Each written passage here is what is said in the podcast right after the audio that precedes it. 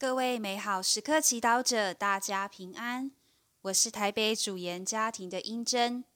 今天是三月十九号，星期六。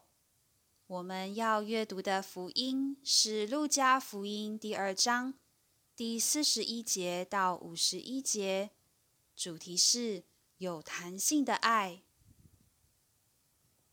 耶稣的父母每年逾越节往耶路撒冷去。他到了十二岁时，他们又照节日的惯例上去了。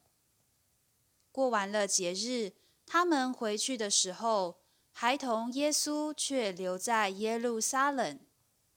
他的父母并未发觉，他们只以为他在同行的人中间，遂走了一天的路程，以后就在亲戚和相识的人中寻找他。既找不着，便折回耶路撒冷找他。过了三天，才在圣殿里找到了他。他正坐在经师中，聆听他们，也询问他们。凡听见他的人，对他的智慧和对答，都惊奇不止。他们一看见他，便大为惊异。他的母亲就向他说：“孩子，为什么你这样对待我们？看，你的父亲和我一直痛苦的找你。”耶稣对他们说：“你们为什么找我？你们不知道我必须在我父亲那里吗？”但是他们不明白他对他们所说的话，他就同他们下去。来到纳扎勒，属他们管辖。他的母亲就把这一切默存在心中。是经小帮手。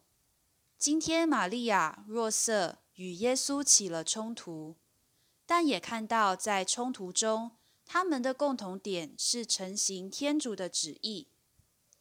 对圣母和若瑟来说，保护养育耶稣是他们的使命。因此，带小耶稣出远门时，一定很重视他的安全。而耶稣也在做他认为重要的事，就是待在圣殿，因为这是他的家，天父是他的父亲。他渴望聆听、询问经师，来更了解、接近他的父亲。然而，他们却因此起了冲突。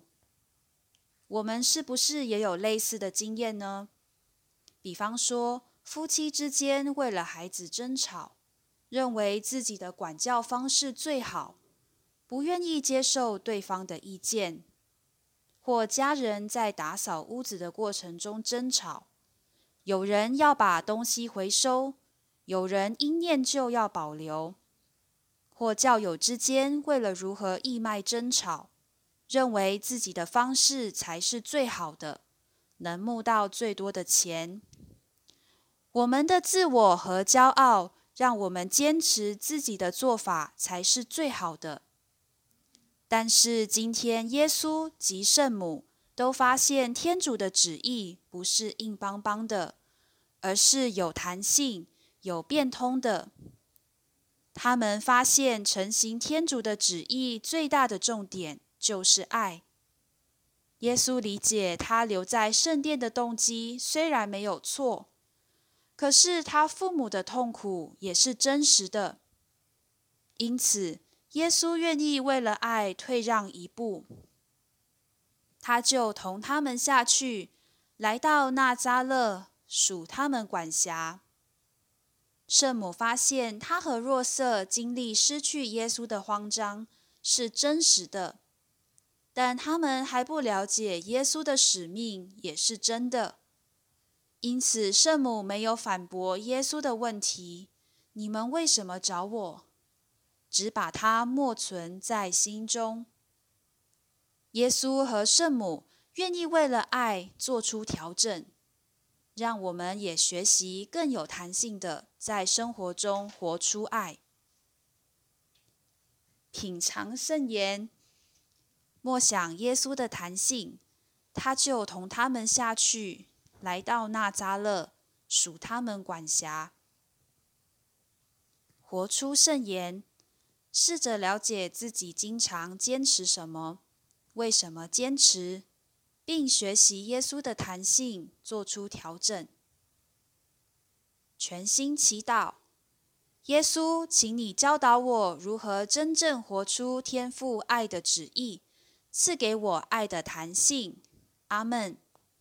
祝福各位美好时刻祈祷者，今天活在天主圣言的光照之下。我们明天见。